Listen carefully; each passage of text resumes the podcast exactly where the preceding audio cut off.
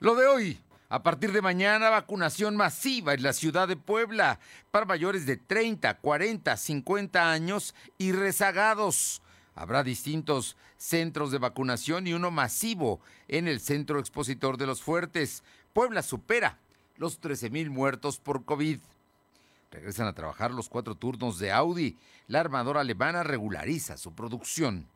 El gobierno del estado arranca el bacheo de avenidas importantes de la ciudad de Puebla. Serán más de 745 kilómetros de baches a tapar. Y en Puebla Tecnológica, Jorge Coronel nos habla sobre las ganancias de los grandes de la tecnología. La temperatura ambiente en la zona metropolitana de la ciudad de Puebla es de 23 grados. Lo de hoy te conecta. Hay bloqueos en el puente internacional. Está pidiendo el apoyo de la policía. Noticias, salud, tecnología, entrevistas, debate, reportajes, tendencias, la mejor información. Lo de hoy radio, Lo de hoy radio con Fernando Alberto Crisanto. ¿Qué tal? ¿Cómo está? Qué gusto saludarle. Es martes, es martes 3 de agosto de 2021 y bueno, pues Esperemos que, tenga, que tenga un buen día. Esperemos también, está nublado, pero está la temperatura muy aceptable, 23 grados centígrados. Ayer llovió muy fuerte y se pronostica nuevamente lluvias para esta tarde-noche en la capital poblana. Por lo pronto, déjeme decirle que el día de hoy el presidente López Obrador dio marcha atrás a una posición que la semana pasada parecía que no cuando dijo que nadie de menor de 18 años se iba a vacunar en México. Dijo que era hacerle el juego a las farmacéuticas y a las transnacionales y que eso no se podía. Pues hoy el presidente de la República dijo que sí, la Secretaría de Salud y los científicos lo dicen así, a los niños mayores de 12 años que tengan enfermedades o afectaciones, por ejemplo, eh, diabetes infantil, a ellos se les va a vacunar. Hoy lo dijo el presidente de la República en un gesto que me parece muy adecuado. Un mandatario puede dar marcha atrás, debe dar marcha atrás cuando es en beneficio de la salud de miles o de millones de mexicanos. Y es, es el caso del COVID porque la verdad es que sigue creciendo y rápidamente el número de contagios y también el reclamo de medicamentos que no hay en muchos hospitales y también la necesidad de más camas y más lugares. Así es que el, creo que solamente dan paracetamol ya ahora, ¿no? Ni siquiera le dan a usted algo más y lo mandan a su casa a ver cómo le va. Pero eso no resuelve ni, ni remedia el problema que, por lo visto, sigue creciendo y estamos entrando en la, en la todavía no hemos llegado a la, a la punta, a la parte más, más alta, pero bueno, este asunto es así y vamos a ver qué es lo que sucede. En el Pentágono hubo, hoy allá en los Estados Unidos, en el Pentágono hubo una balacera, ya hay varios heridos. Esto allá en la Unión Americana.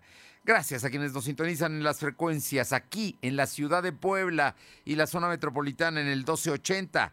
En la que buena, de Ciudad Cerdán 93.5 en Radio Jicotepec, en plena Sierra Norte en el 92.7 y también allá en la Sierra en el 570 y en el sur del estado, en Izúcar de Matamoros, La Magnífica en el 980. A todos, muchas, muchas gracias por estar con nosotros. Y vámonos, vamos, bueno, también le, también le agradezco a quienes nos siguen a través de las redes sociales, porque ahí estamos todo el día y todos los días en, eh, en LDH Noticias. Nos encuentran en esta dirección LDH Noticias en Facebook, en Instagram, en Spotify y también en Twitter. Tenemos un canal de YouTube como LDH Noticias y también estamos en el, la plataforma www.lodehoy.com.mx. Ahí, ahí estamos para servirle, para, para hacer, pues, informarle, responderle a lo que, a lo que considere que Em, tiene dudas, nosotros sin duda estamos para informar. Vámonos con la información que tiene en lista mi compañero Silvino Cuate y es que el día de eh, hoy eh, se anunció que será mañana, mañana miércoles, cuando empiece finalmente, después de varias semanas de atraso, cuando empiece la vacunación COVID aquí en la capital del estado a los mayores de 30 años, de 40 años pendientes, de 50 que van por segunda dosis de AstraZeneca. Ya, finalmente llegan no todas las vacunas, dieron unas cuantas, esperemos que en los siguientes días llegue el resto, pero bueno, el plan es que hoy y hasta el próximo viernes se estén vacunando a los poblanos, miércoles, jueves, viernes y sábado. No, llega hasta el sábado el día de esta vacunación y, y todos los detalles, toda la información con mi compañero Silvino Cuate. Silvino, te escuchamos. Buenas tardes. Informar de que a partir del miércoles 4 de agosto al sábado 7 se llevará a cabo la vacunación contra COVID en Puebla Capital para personas de 30 años y más. El horario será de 8 de la mañana a 6 de la tarde. Silvino, Silvino, Silvino, te voy a pedir un favor. Se está oyendo un poco saturado tu micrófono. Quizás si te separas un poquito de, de tu teléfono para que te escuchemos con nitidez, por favor, Silvino. ¿Qué tal ahora? ¿Me escuchas mejor? Te escuchamos mejor. Perfecto, comentaba, que te comentaba que a partir del miércoles 4 de agosto al sábado 7 se llevará a cabo la vacunación contra COVID en Puebla Capital para personas de 30 años y más, pero será de las 8 de la mañana a las 6 de la tarde. Eso según la información del secretario de Salud, José Antonio Martínez García. El funcionario estatal explicó que comenzará con la aplicación de la primera dosis para las personas de 30 años, también se realizará la aplicación de la segunda dosis para los adultos de 40 que se pusieron Pfizer y para los de 50 que recibieron AstraZeneca. Comentó que están terminando de definir los 12 puntos de vacunación, al igual que un centro masivo, que sería el centro expositor y de convenciones que se ubican en los fuertes.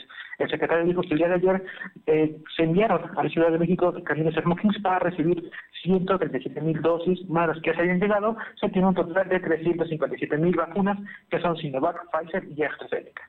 Escuchemos parte de lo que menciona el funcionario informar que el día de ayer eh, fueron nuestros Thermokings por vacunas, por lo que ya tenemos suficiencia de biológico para iniciar ya con Puebla Capital. Eh, iniciaríamos inmediatamente, sería a partir del día de mañana, miércoles 4, al sábado 7 de agosto, con un horario de 8 a 6 de la tarde, de 8 de la mañana a 6 de la tarde. Iniciaríamos eh, en Puebla Capital con la primera dosis de personas de 30 años y más. Son los rezagados y las embarazadas que ya hayan cumplido su primer Comentarse que el secretario dijo que la campaña que inicia mañana con la segunda dosis se concluiría por la capital la vacunación a personas de 40 y 50 años. Sin embargo, hay en municipios donde falta la aplicación de la segunda dosis de AstraZeneca.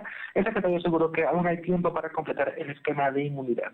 Ya en el tema COVID, informarte que la Secretaría de Salud registró 133 nuevos enfermos de coronavirus. En comparación con los datos de ayer, son 7 casos menos. También se contabilizaron 9 defunciones. Actualmente hay 92.084 acumulados y 13.002 fallecidos. El secretario de Salud explicó que en todo el estado hay 742 casos activos distribuidos en 53 municipios. Además, se tienen registrados 491 pacientes hospitalizados. De estos, 52 se encuentran graves. Asimismo, dijo que al día se están ingresando entre 20 y 25 nuevos pacientes hospitalizados por eh, temas graves de coronavirus. Fernando. Bueno, el asunto es que ya llegaron, no llegan todavía las vacunas todas, ¿no? Pidieron, habían pedido más de un millón y creo que les dieron 167 mil o algo así, pero ya van a empezar, lo que garantiza que va a empezar a llegar la vacunación para que todos los poblanos estén vacunados, los mayores de 40 y 50, muchos de ellos en la segunda dosis, y algunos que no tuvieron la primera, pues deben aprovechar para ponérsela ahorita. Y los que sí es, la primera es los mayores de 30 años. Así es que ya está todo listo a partir de mañana y hasta el día sábado en, los distintos lugares. ¿A qué hora saldrá el comunicado con los lugares a donde podrá ir uno? Porque recuerda que apenas acaban de cambiar, ¿no? En la pasada vacunación de los municipios metropolitanos cambiaron los lugares, los centros de vacunación. Se espera que sea esa misma tarde cuando el comunicado oficial se empiece a difundir a través de las redes sociales y claro que también a través de nuestra plataforma. Y bueno, estaremos muy al pendiente. Se espera que sea esta tarde para que de esta misma forma, pues mañana los poblanos puedan estar formados desde las 8 de la mañana en los centros de atención, Fernando. Con el orden que ya saben, determinada edad de tal hora a tal hora, determinada de tal hora a tal hora, ya y concluyen de las 8 de la mañana a las 6 de la tarde. Eso es importante. Y bueno, el hecho de que están pidiendo el gobierno de Puebla que la Ciudad de México, que, nos traten como a la Ciudad de México, ¿no? Que nos den las vacunas que se necesitan, porque allá ya van a acabar, están en el 80% de mayores de, 18 años, eh, Silvino, y aquí en Puebla todavía ni siquiera empezamos con los de 18 años. Así es que es importante. el gobernador Miguel Barroso Huerta, pues de nuevo reiteró el llamado a la federación que quiere la misma cantidad de vacunas que están recibiendo la Ciudad de México para el, el Estado de México, para el Estado de Puebla, perdón. Sí. Y se espera, pues el, el exhorto está presente y pues pendientes de si, eh, si este hace caso a este llamado, Fernando. Bueno, oye, por otra parte tenemos el asunto de la, el programa de el gobierno estatal de bachear, bachear eh, calles y algunas carreteras. Cuéntanos. Efectivamente, el secretario de Infraestructura, Juan Daniel Gómez, informó que a partir de la siguiente semana se pondrá en marcha la rehabilitación y bacheo masivo de 745, 745 kilómetros de tramos carreteros y más de 100 vialidades. Dicha rehabilitación comenzaría en Puebla Capital, donde se intervendrán 12 vialidades, entre ellas se contemplan Boulevard Valsequillo, Boulevard Forjadores, el, el Ponte Bajo de la autopista México-Puebla, la Avenida Libertad y accesos del Parque Estatal. Adicionalmente, se va a intervenir en la zona conurbana de ocho municipios. Y bueno, escuchemos parte de lo que informó el secretario en relación a la rehabilitación de calles. Está a punto de ponerse en marcha un programa de rehabilitación y bacheo de vialidades estatales. Es un programa de mantenimiento preventivo y correctivo se van a intervenir 745 kilómetros de vialidades de competencia estatal, tanto de tramos carreteros como de vialidades urbanas en algunos de los, de los casos. Se van a intervenir más de 100 vialidades de competencia estatal a través de este programa que esperamos iniciar la semana. También comentar que cuestionado sobre eh, cuánto se estaría invirtiendo para este proyecto, el gobernador Miguel Barroso Huerta no presentó una cifra, puesto que argumentó que se está manejando en un modelo diferente. Información. Bueno, pues ahí está el asunto.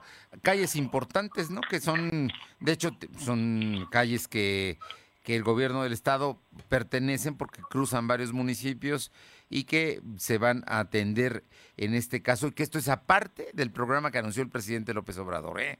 Para que quede claro, porque el presidente ayer habló de programa de bacheo en todo el país, en toda la República, con recursos federales, estatales y municipales, pero este es aparte, esto es otra historia que ya se anunció el día de hoy. ¿Es así? Efectivamente, el gobernador fue muy enfático en este tema y pues aclaró que este, este proyecto que está impulsando desde la Secretaría de Infraestructura es totalmente diferente a lo que se impulsa desde el gobierno federal, Fernando. Gracias. Buenas tardes. Vámonos con mi compañera Alma Méndez con una buena noticia.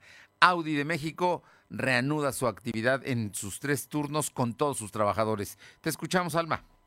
Gracias, Fernando. Muy buenas tardes a ti y a todo el auditorio de lo de hoy. Ah, pues te comento que a partir de este martes 3 de agosto, 5.200 trabajadores de la planta Audi de México volverá a tener sus tres turnos de producción tras recurrentes interrupciones ocasionadas por el problema mundial de la falta de semiconductores. Ahora retoman su esquema laboral normal. Y es que mediante un comunicado interno, el Sindicato Independiente de Trabajadores de Audi de México informó a sus agremiados que ayer lunes 2 de agosto, el primer y segundo turno trabajaron de manera normal, pero el tercero sí hubo paro técnico, excepto para áreas de retrabajo, mantenimiento y soporte, por lo que a partir de este martes 3 de agosto se reanuda el trabajo en todos los turnos. La información, Fernando. Bien, o sea, buena noticia por parte de Audi. Muchas gracias, Alma. Seguimos al pendiente. Vámonos con mi compañera Aure Navarro para que nos cuente, porque sí va a haber ley de desaparecidos contra lo que había dicho eh, Nora Merino, ¿no? La presidenta de la Jucopo, que ya no iban a regresar extraordinarios. Pues mire, seguramente le hablaron de Casa Guayo y le dijeron, diputada, a extraordinario. Y así será antes de que termine el mes de agosto. Te escuchamos, Aure.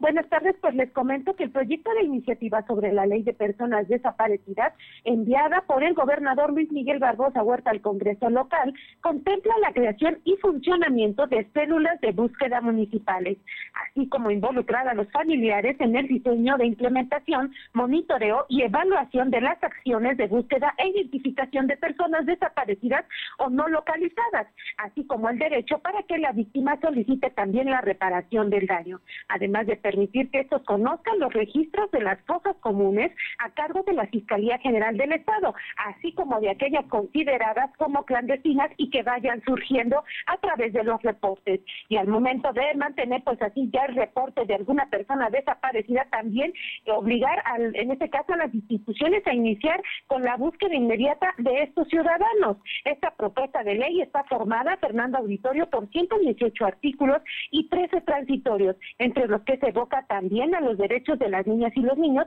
en caso de que estos estén en calidad de víctimas o testigos. Y comentar, Fernando, como bien lo decía, que esta iniciativa pues tendrá que ser analizada a partir de esta semana y la próxima, para que después del 16 de agosto pues ya esté en comisiones para ser dictaminada junto con la del colectivo La Voz de los Desaparecidos y bueno, ya así fusionadas las dos iniciativas presentadas, pues el Pleno apruebe antes del 30 de agosto la ley de personas desaparecidas para el Estado de Puebla. Y bueno, comentar que también el día de ayer Nora Merino, esta niña, como bien lo decía Fernando, pues ya mencionaba que siempre sí se va a tener una sesión extraordinaria y pues ella adelantaba que su voto sería a favor. Y bueno, recordar también que esta decisión se tomó a partir de que, bueno, hubo esa presión por parte del, del gobierno federal y recordemos que estuvo aquí Alejandro Encinas para mencionar y hablar también del tema con el gobernador Luis Miguel Barbosa Huerta, Fernando.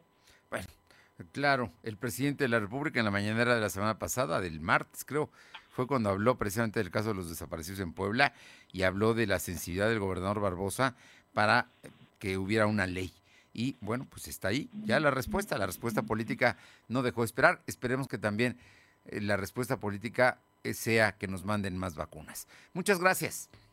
Gracias. Son las 2 de la tarde con 16 minutos, 2 con 16. Lo de hoy es estar bien informado. No te desconectes. En breve regresamos. Regresamos. ¿Mejores herramientas para tu negocio? ¡Bah! Contrata el nuevo paquete de Megacable para tu empresa, con internet ilimitado y dos líneas de teléfono fijo para que siempre estés conectado, juntos a un superprecio. Va, de Megacable Empresas. Siempre adelante contigo. 33 96 90 0090. Tarifa promocional. Lo de hoy es para ti. Conéctate a www.lodehoy.com.mx y suscríbete para recibir la mejor información en tu email. En 2021 se conmemoran 10 años de la Reforma Constitucional de Derechos Humanos y Amparo. La Suprema Corte asumió un compromiso con las reformas, transformando con sus decisiones de forma inédita los derechos humanos para que tengan un impacto real en beneficio de todas las personas. Sigue los eventos conmemorativos durante todo el 2021 en www.scjn.gov.mx. 10 años de derechos. Suprema Corte, el poder de la justicia. Suscríbete a nuestro canal de YouTube. Búscanos como Instituto de Salud para el Bienestar y la Garantía de Servicios Médicos Gratuitos y de Calidad para toda la población, se ha dado un gran paso en el derecho universal a la salud. En la 64 legislatura, el Senado aprobó reformas a la Ley General de Salud y a ordenamientos relacionados. Ahora, la atención y los tratamientos médicos no son un privilegio, sino parte efectiva de los derechos de toda la gente. Senado de la República. Cercanía y resultados. Lo de hoy es estar bien informado. Estamos de vuelta con Fernando Alberto Crisanto. Los personajes de hoy, las ideas y los hechos se comparten en la entrevista. Bien, siempre es un gusto platicar, escuchar a Rodrigo Abdala D'Artigues, delegado de programas federales en el estado de Puebla, y más cuando Rodrigo trae tan buenas noticias. La verdad es que normalmente siempre tienes buenas noticias, pero esta, esta tiene algo, tiene un valor muy, muy especial porque es para ayudar y para apoyar por instrucciones del presidente López Obrador a los mayores de 65 años. Muy buenas tardes y muchísimas gracias por estos minutos. Mi querido Fer, ¿cómo estás? Muy buenas tardes. Al contrario, gracias a ti por permitirnos informar esto que, como tú bien lo dices, pues representan buenas noticias para todos los adultos, no únicamente de Puebla, sino del país en general, porque se trata del, de la ampliación, formalmente decirlo, de la ampliación del espectro de atención respecto al rango de edad en el programa en la pensión de adultos mayores. Y esta ampliación es de 68 años en adelante, que anteriormente que ahora se está ampliando a 65 años en adelante. Entonces, quiere decir que las personas que cumplan, que estén cumpliendo, que ya hayan cumplido 65 años, 66 años y 67 años de edad, ya son automáticamente eh, potenciales beneficiarios a este programa. Un programa que además hay que decirlo, tuvo un reciente aumento, ¿no? De a la percepción que tienen los adultos mayores. Así es, comentar también, Fer, que desde el primer año esto eh, tuvo un aumento respecto a la administración anterior, ese aumento fue casi del doble.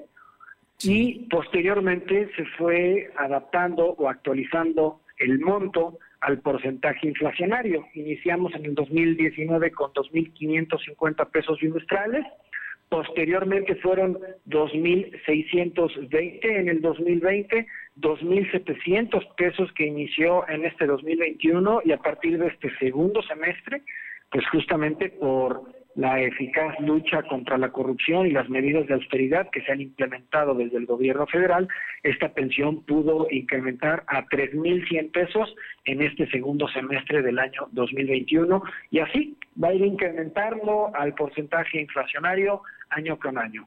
Y sobre todo con una gran noticia porque ya esto forma parte de los derechos que están establecidos en nuestra Constitución. Eso es lo más importante, que esto nadie va a llegar a cambiar y a quitártelo. Oye, cuéntame, a partir de mañana, mañana miércoles exactamente, ¿qué es lo que empieza? Mañana miércoles exactamente y hasta el día 19 de este mes de agosto, eh, representa el primer bimestre o la primera de cinco etapas que se van a llevar a cabo para incorporar a los adultos de estas edades en todo el estado de Puebla. A partir de mañana se van a instalar 800 mesas de atención en donde en cada una de estas mesas de atención se van a estar se van a estar recibiendo, recepcionando la documentación de todas las personas interesadas en ser acreedoras a este derecho y me refiero puntualmente a acta de nacimiento, CURP, credencial oficial con fotografía que identifique plenamente a la persona y un documento eh, de comprobante domiciliario que no tenga una vigencia mayor a seis meses. Sí. Entre estas 800 mesas que se van a instalar a partir de mañana, se, van a eh, poder recepcionar la documentación de casi 30 mil personas, de casi 30 mil poblanos que viven alrededor de casi 70 municipios en donde se van a instalar estos, estos, eh, estas mesas de atención.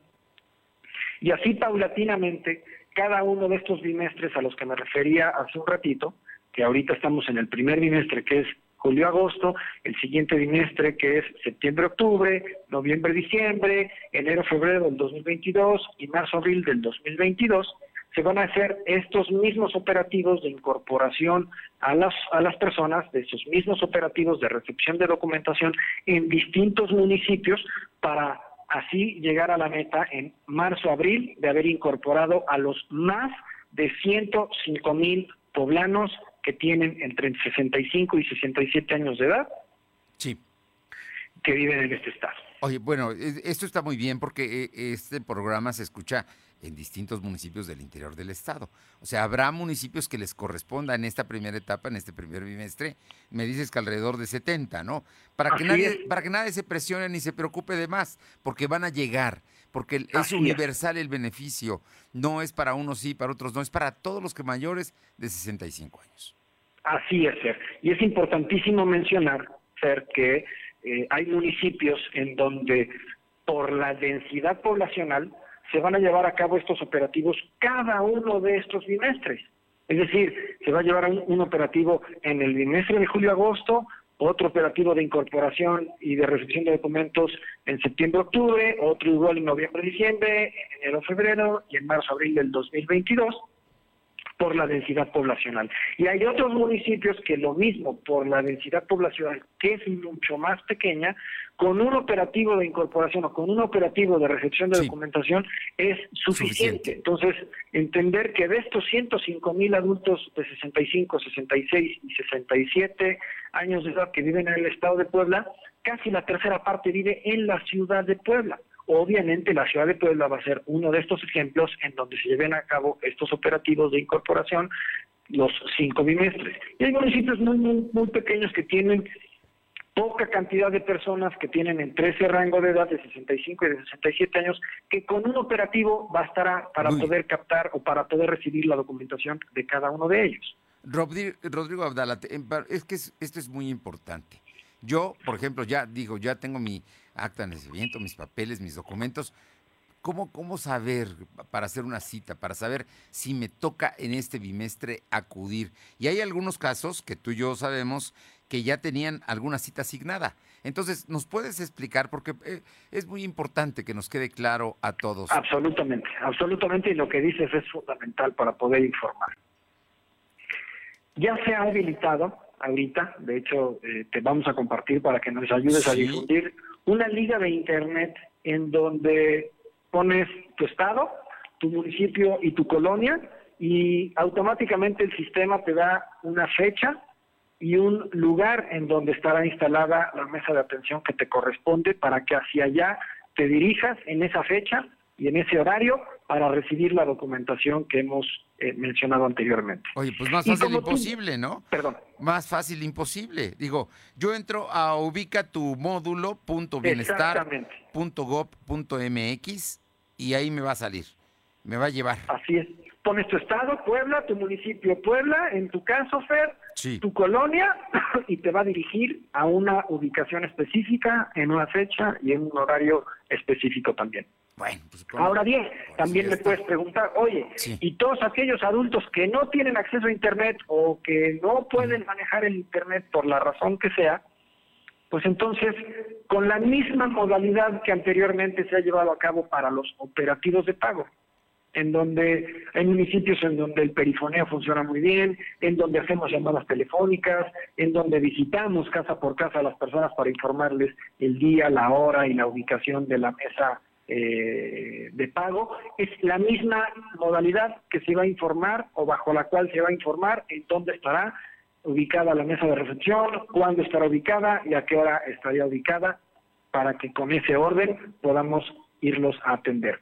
Y ahora bien, con, la, con el último comentario que me hiciste, hay personas que ya, que, ya vinieron aquí a la delegación e hicieron un trámite específico. Hay tres eh, eh, vertientes en este caso. Pensemos en que yo soy un adulto que vine aquí a la delegación, me entregaron un turno, recordarás en aquella entrevista que hicimos en donde se eh, habilitó esta entrega de fichas para designarlos o, dirigirlos a una, a una cantidad de, módulos eh, instalados en la ciudad de Puebla. Bueno, pensemos en que yo ya fui, ya me dieron una ficha, yo ya fui a un módulo a entregar mi acta, mi CURP, mi este, comprobante domiciliario y mi eh, credencial, bueno, o la copia de mi credencial que identifica que me identifica a mí, yo ya soy una persona que no tengo que ir a ningún módulo de atención porque yo ya cumplí. ya, Ellos ya. Por este filtro. Ellos ya, ya están registrados y no pasa absolutamente nada. Así es, ya no es necesario que acudan ah, otra vez. Ah, perfecto. Pero pensemos en que soy una persona que vino uno de estos días sábados en donde se estuvieron entregando estos turnos y me toca el turno en tal fecha a tal hora pero esa fecha y esa hora es posterior a la que me arroja el sistema de ubica tu módulo. Sí. ¿Qué sucede? Puedo ir primero al módulo en lugar de que vaya hasta cierta fecha posterior a la cita que me dieron. Ok, o sea que me puedo adelantar. Y viceversa, exactamente, y viceversa. Si soy una persona que me entregaron una ficha y esa ficha es anterior a la fecha que me corresponde en la mesa de atención, voy, voy a ir al módulo porque eh, el tiempo es más fácil que yo vaya este, en la fecha más próxima. Claro, porque ya tengo una cita previa, ¿no? Así es, así Muy es. bien. O sea que todo sirve, todo funciona. si me permites, por favor. justo por esta justo por esta razón es que ya los días sábados ya no vamos a estar entregando las fichas para la pensión en estos distintos módulos. Bueno, porque además ya está eh, la liga de ubica tu módulo meto mi estado, meto mi ciudad, meto mi colonia y ahí me saldrá mi cita. Así es. Oye, pues qué buena noticia. Además, lo, es muy fácil, es muy sencillo. Yo creo que ahorita papás o, digo hijos o nietos podrán estar apuntando para ver si al abuelito ya le toca y ellos los van a ayudar si es que ellos ya hay mayores de 65 años muy hábiles en Así es. el tema del Internet, pero los que no, por alguna razón, pues ahí tendrá alguien que los ayude, ¿no? Yo creo que eso es lo más es. importante.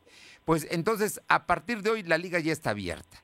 Hoy puedo empezar a, buscar mi lugar. Exactamente. Y- Ya está habilitada y ya las fechas están, eh, eh, digamos, logísticamente organizadas para evitar Sí. aglomeraciones y justamente por eso es importante mencionar que vayamos en el día y en la hora en la que me correspondería para evitar aglomeraciones innecesarias, sabiendo hoy más que nunca que la batalla contra el virus sigue siendo fuerte, seguimos en pandemia, seguimos en emergencia, seguimos en contingencia y no podemos bajar los brazos bajo ningún motivo. Esa es la razón de esta organización en la que Así se es. dan lugares y horas y todo muy controlado para evitar precisamente aglomeraciones. Así como lo mencionas, mi querido Fer. Pues eh, como siempre, Rodrigo Abdala, un gusto, un honor escucharte. Son magníficas noticias. A partir de hoy están ya abierta esta liga. Es ubica eh, tu módulo .bienestar.gov.mx y es. también a partir de mañana empieza precisamente la entrega ya de eh, lugares, horarios, todo lo que se necesita para registrarse precisamente a las personas que acaben de cumplir 65, que tengan 65 años cumplidos para Así ser es. beneficiarios de aquí a los 67, 11 meses que tengan para que se sumen al- a todas las pensiones de los mayores de edad. Así es, mi querido Fer. Y también insistir en algo que acabas de comentar, tienen que ser 65 años cumplidos. Cumplidos. Sí, si no es que Así vaya es. yo a cumplir, que ya tenga cumplidos hasta el día de hoy. Así es, así es. Y si, me to- y si yo cumplo en dos semanas, o en tres semanas, o en un mes, en tres meses, hasta el momento en el que cumpla los años, será el momento en el que yo ya pueda acceder a hacer el trámite. Antes no se puede. Bueno, son reglas, son protocolos, hay que cumplirlos, Así no es, pasa nada, ¿no? Yo así es. Creo que está muy bien, muy, muy claro y, y a nadie se sorprende. Rodrigo Abdala Dartigues, delegado en Puebla de los programas federales, muchísimas gracias por estos minutos, por esta explicación y estoy seguro que mucha gente te lo agradece, como se lo agradece el presidente López Obrador. No, hombre, ¿cómo crees? Gracias. De verdad, eh, pues esto pues, más que nada es entender que ya forma parte del catálogo de derechos que están establecidos en la Constitución. Como tal, debemos hacerlos eh, que se ejerzan. También debemos Sí. también en esa medida exigirlos. Y nosotros como autoridades, pues facilitar el acceso a ellos mismos porque en la medida en que estemos todos accediendo a estos derechos de los cuales ya somos acreedores, estaremos en condiciones no únicamente de tener un mejor poder adquisitivo o estar en condiciones también de dinamizar eh, en, en- en manera, digamos, propositiva la economía, sino que estamos todos formando parte de una sociedad más unida, de una sociedad más organizada, que es lo más importante de todo esto. Y más justa, diría el presidente López Obrador. Así es, así es. Rodrigo Abdala, muchísimas gracias, muy buenas tardes. Gracias a ti, Fer. Te mando un fuerte abrazo. Abrazo también, gracias. Son las 2 de la tarde con 32 minutos. Lo de hoy es estar bien informado. No te desconectes. En breve regresamos. Regresamos. Somos la mejor red de telecomunicaciones en México para tu negocio. Conecta tus oficinas y sucursales con la red más poderosa de servicios a través de conexiones de Internet o redes privadas virtuales. Con la máxima velocidad de conexión de hasta un gigabit por segundo. Descubre la red que tu negocio estaba esperando. Metro Carrier Evolution 3396 96000. Nissan tiene las llantas perfectas para que recorras nuevos caminos. Aprovecha un 4x3 en la compra de tus llantas y llévate la instalación en nitrógeno gratis, solo en tu taller autorizado Nissan. Nissan. Válido al 30 de septiembre de 2021. Consulta términos y condiciones en nissan.com.mx. Suscríbete a las notificaciones de lo de hoy.com.mx y entérate de lo que pasa en Puebla, México y el mundo. La vacuna contra la COVID-19 es segura, universal y gratuita. Nadie puede vendértela ni pedirte dinero para que te la pongas. Si necesitas denunciar a una persona servidora pública, visita sidec.funcionpublica.gov.mx o llama al 911. Cuidémonos entre todos. Vacúnate y no bajes la guardia. Gobierno de México.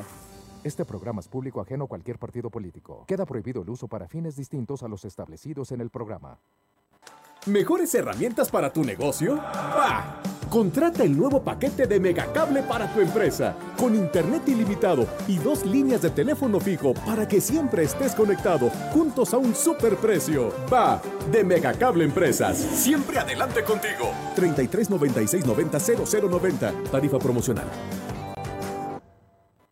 Lo de hoy es estar bien informado. Estamos de vuelta con Fernando Alberto Crisanto. Los personajes de hoy, las ideas y los hechos se comparten en la entrevista.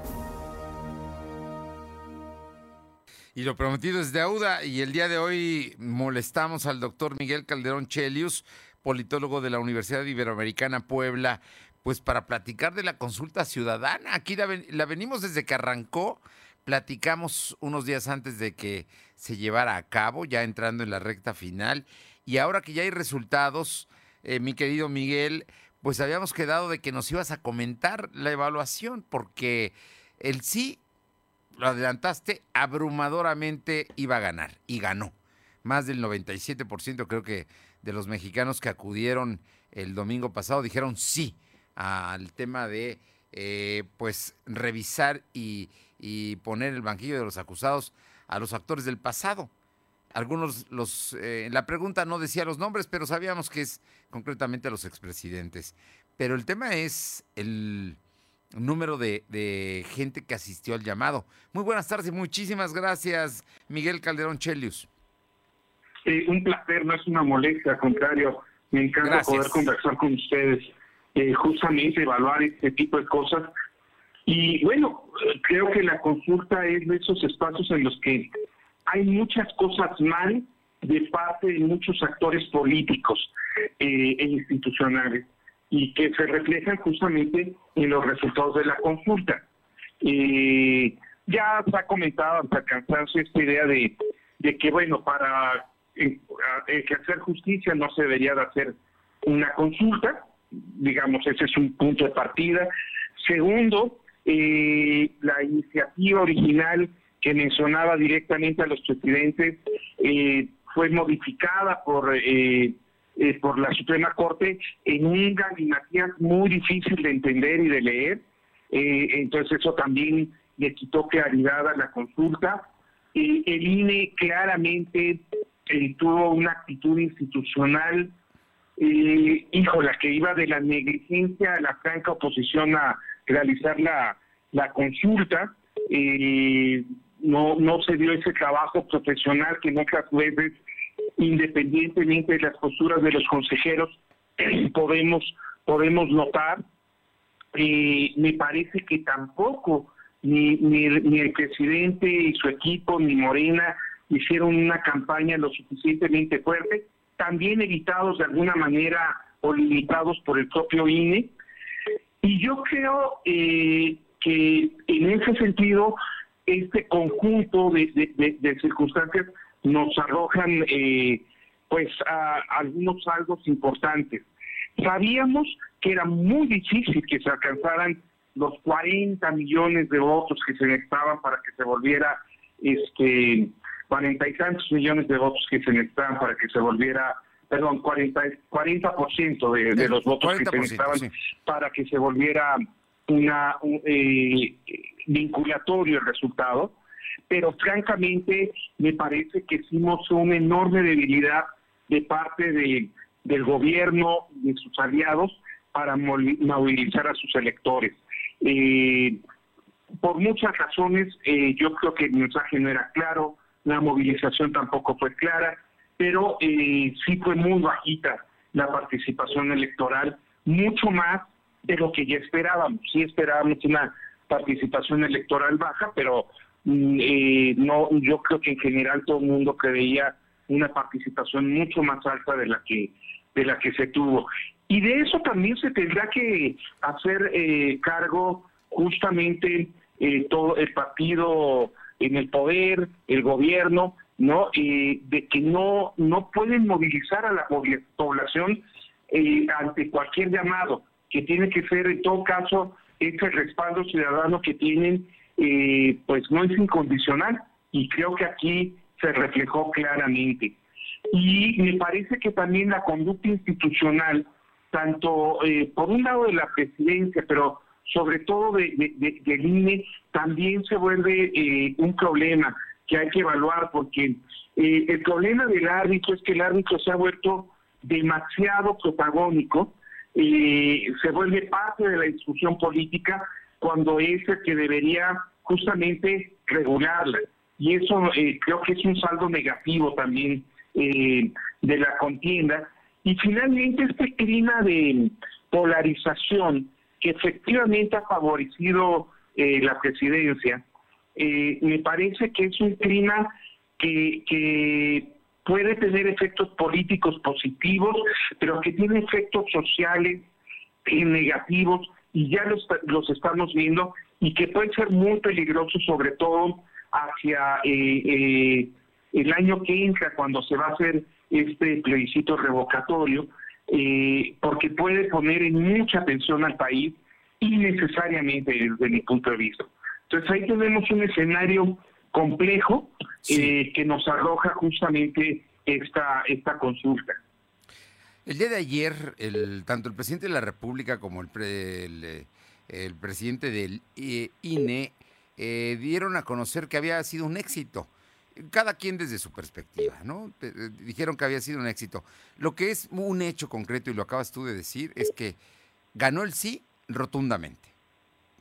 Pero alguien perdió eh, Miguel Calderón Chelios.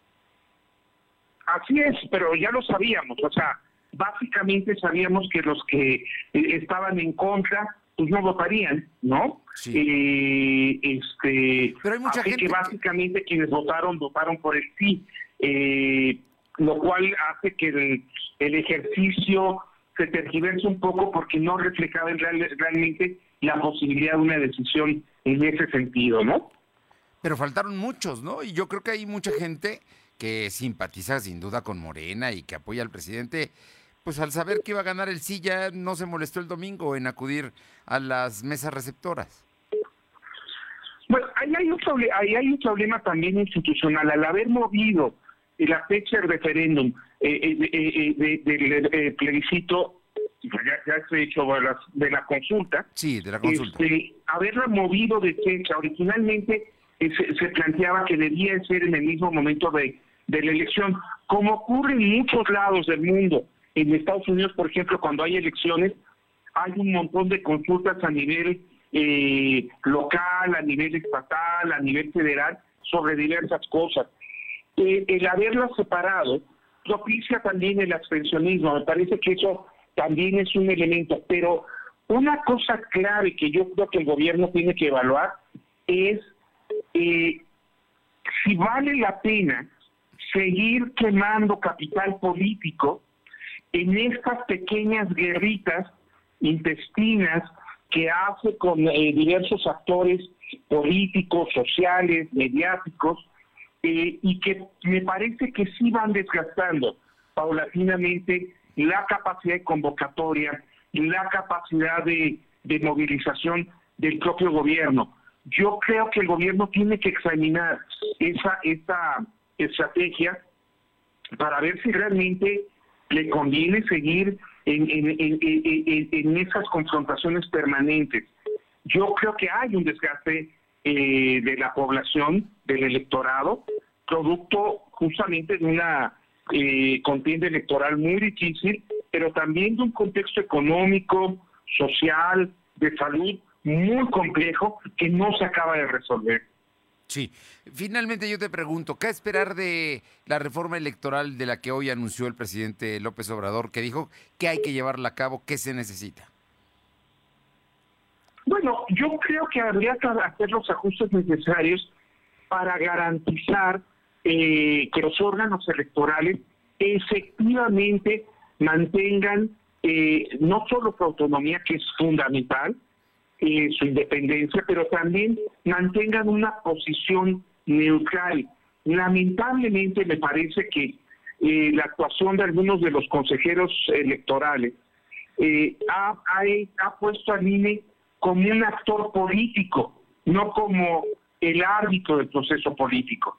Y eso es lo que tendríamos que garantizar, que el INE eh, sea el árbitro del proceso político y no eh, de ninguna manera un actor más que tiene preferencias o juega políticamente para favorecer a unos sectores u otros.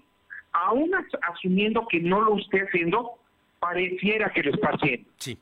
Y ese ya es un problema, ¿no? Eh, entonces me parece que la reforma electoral en todo caso tiene que ir por ese lado y por supuesto en fortalecer el, eh, eh, el marco legal y limitar las posibilidades de cualquier tipo de, fechoría electoral que se pudiera eh, originar.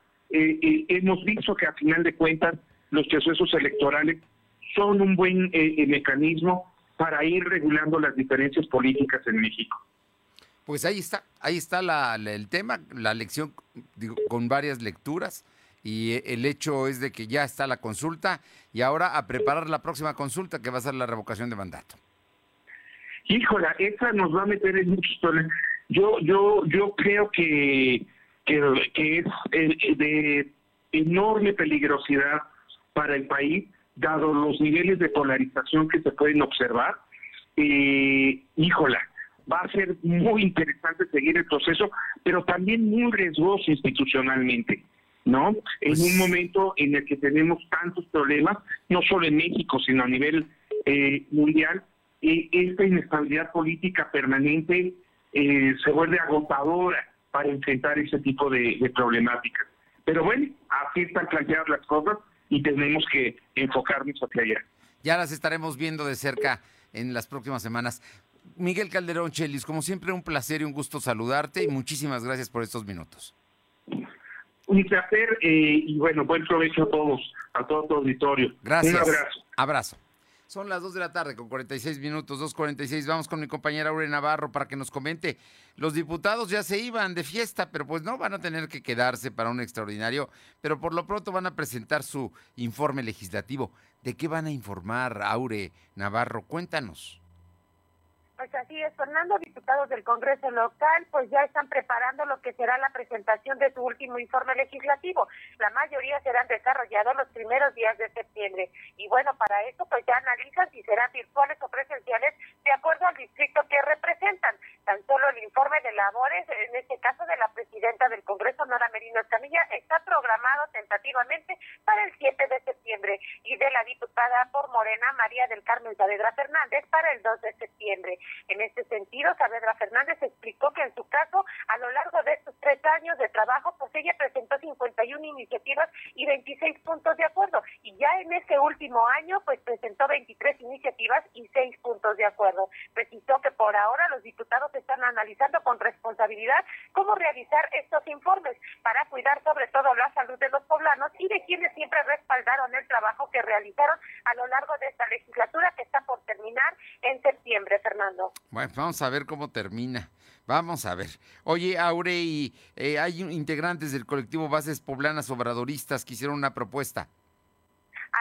Ellos exigieron a las autoridades electorales pues envíen a la Suprema Corte de Justicia de la Nación los resultados de la consulta popular de este 1 de agosto, donde dijeron el 95% de los que votaron piden iniciar un juicio contra los últimos cinco expresidentes de México. Acusaron tanto al Instituto Nacional Electoral como a la Suprema Corte de Justicia de haber propiciado un duro golpe a la democracia por haber impreso boletas con una pregunta tendenciosa que solo causó confusión entre los electorados. En voz de Nélida Casa Reyes y Alessandra Torres, pues señalaron que el INE cayó en varios incumplimientos para esta consulta popular, como la falta de promoción a este ejercicio, así como irregularidades en la localización de mesas receptoras y la anulación de boletas antes de concluir pues esta jornada donde iban a votar en contra o a favor de que se hiciera un juicio para los expresidentes de México, Fernando. Gracias, Aure.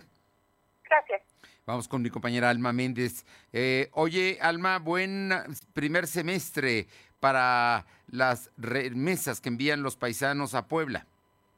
Así es, Fernando, pues comentarte que el envío de remesas para Puebla aumentó el 13.8% en el primer semestre de este año, al sumar 963.47 millones de dólares por este concepto. Esto lo informó el Banco de México. Y bueno, pues el rato representó 117 17 millones de dólares adicionales con relación a los 846.3 millones de dólares captados en la primera mitad de este 2020. Y bueno, pues de esta manera Puebla se colocó entre las ocho entidades del país más beneficiadas con este recurso al representar el 4.07% de los 23.618.33 millones de dólares que ingresaron al país en el lapso de enero a junio de este 2021. La información. Muchas gracias, Alma. Por otra parte, le informo que el director de la Asociación de Centros Comerciales de Puebla, Andrés de la Luz Espinosa, informó que solo se han recuperado 50 de los 700 locales de las 74 plazas comerciales que cerraron derivado de la crisis generada por la pandemia de COVID. Además, la inflación anual en Puebla fue del 7%, lo que superó a la nacional que llegó al 5.7% y solo fue rebasada por San Luis Potosí y Guerrero. Este fenómeno económico afecta a todos los sectores, señaló Marcos Gutiérrez Barrón. Eh, académico investigador de la Facultad de Economía de la UPAEP.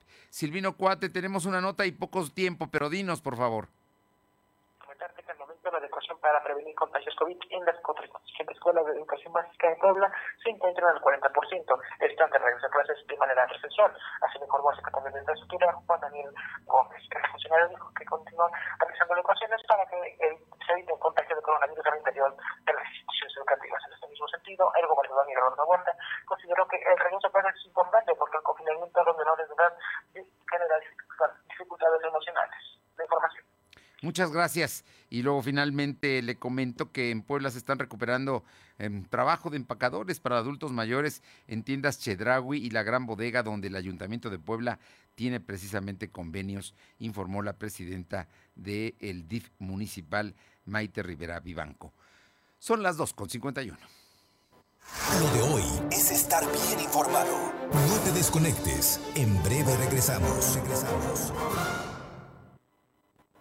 En la consulta popular del 1 de agosto, nuestras vecinas y vecinos contarán y clasificarán nuestras opiniones.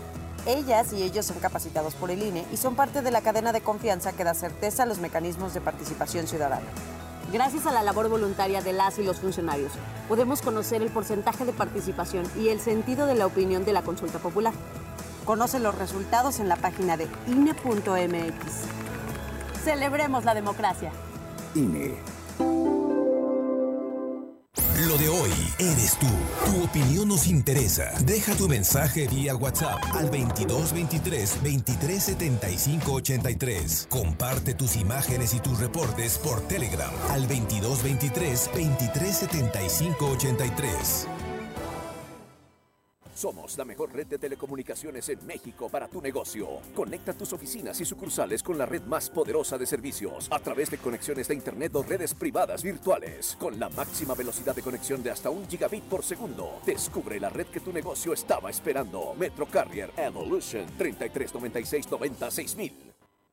Lo de hoy es estar bien informado. Estamos de vuelta con Fernando Alberto Crisanto. Arriba el telón. El show está por comenzar.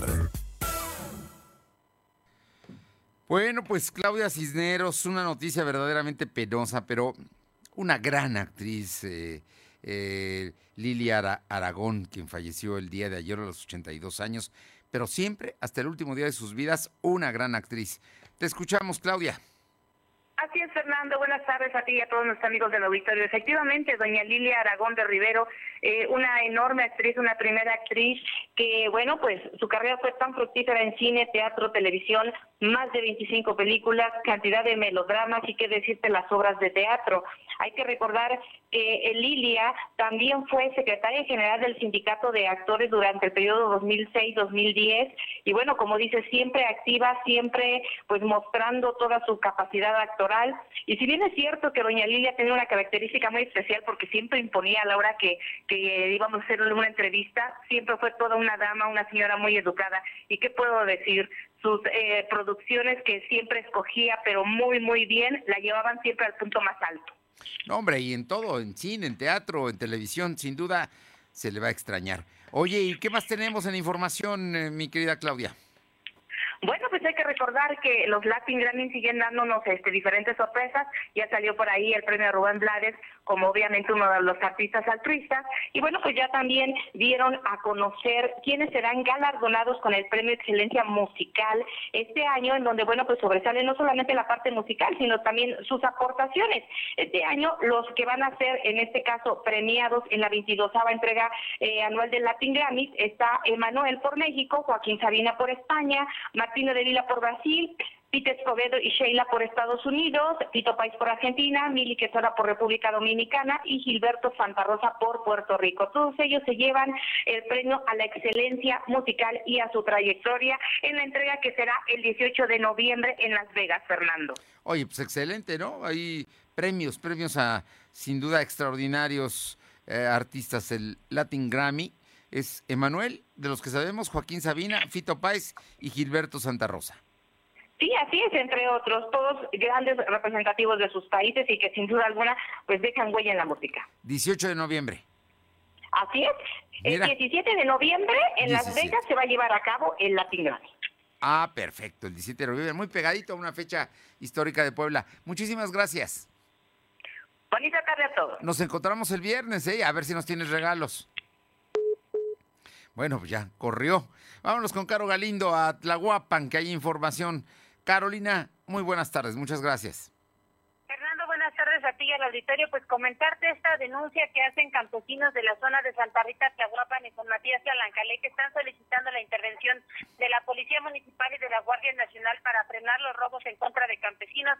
Tan solo en el mes pasado, seis de ellos fueron atracados, despojados de sus unidades y arrojados a la barranca de la zona de la Pedrera. Dicen que hasta el momento ninguna autoridad ha montado un operativo que ya es urgente para garantizar la seguridad. Terrible, ¿no? Esto que esté pasando, la violencia, y piden Guardia Nacional y Policía Estatal que, intervenga. Sí, Fernando. Gracias.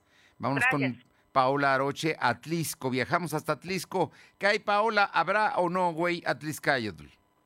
¿Qué tal? Muy buenas tardes. Y sí, efectivamente, pues todavía esa pregunta está en el aire de que si habrá o no Hueyatliscayo, debido ahora principalmente por el tema de la pandemia. Y es que en entrevista con la regidora de turismo, Julieta Camacho Mata, dio a conocer que en cuanto a los trabajos que se están realizando en lo que es la plazuela de la danza allá en el Cerro de San Miguel, prácticamente ya están terminados y eh, pues estarían en tiempo informa para ser entregados mucho antes de eh, pues la fecha en la que se realizaría lo que es la, el Hueyatliscayot, que hay que recordar que es el último domingo del mes de septiembre. Pero ahora, pues esto se, esta pregunta está en el aire debido a que eh, pues el tema de la pandemia y aún pues no se define si habrá o no Hueyatliscayot. En caso de que sí se realizara, pues también se tendría que realizar lo que es el Atliscayot Tontli y prácticamente tendría que ser a finales de este mes de agosto con lo que es el convite, el recorrido por las principales calles. Todavía hay algunas semanas para definir si habrá o no,